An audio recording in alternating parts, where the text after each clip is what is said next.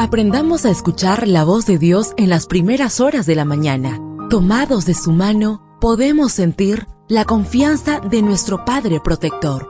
Bienvenidos a la devoción matutina para adultos. Palabras que reaniman, que calman, consuelan y llenan de esperanza. Bienvenidos.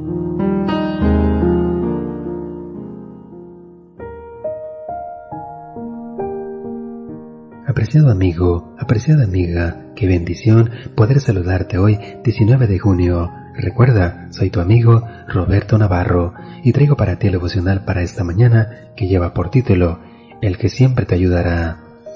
La lectura bíblica la encontramos en el libro de Isaías, capítulo 44, versículo 2.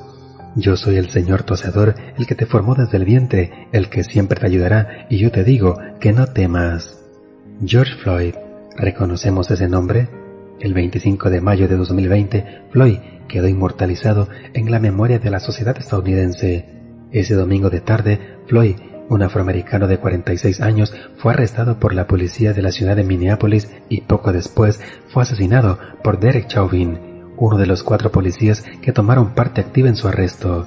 Tal como todos pudimos ver, Chauvin presionó su rodilla izquierda sobre el cuello de Floyd durante 8 minutos y 46 segundos.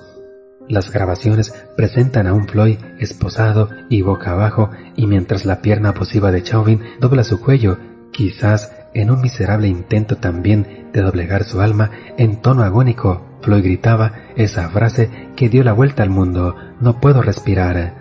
La muerte de George Floyd me llevó a reflexionar en nuestro gran pecado, la inhumanidad humana.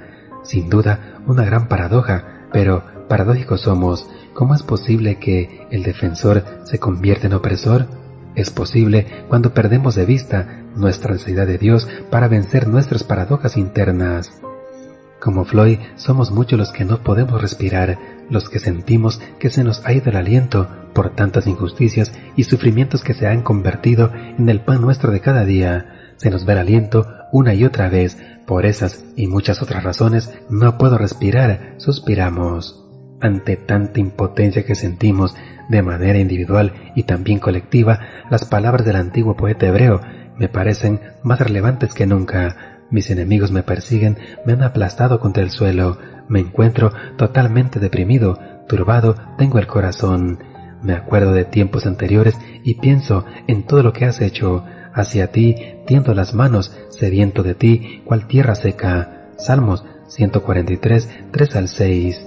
Cuando la impotencia ante el mal moral que nos rodea nos quite el aliento, habrá llegado el momento de extender nuestras manos hacia el Dios del cielo y confiar en esta grandísima promesa.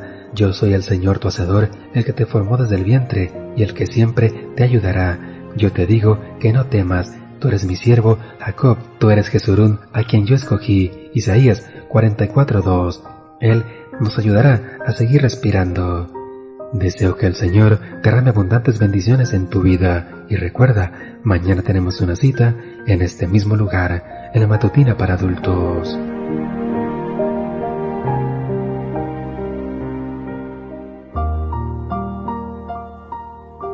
Ahora, salimos a realizar nuestras actividades más seguros, sintiendo su voz en nuestro oído.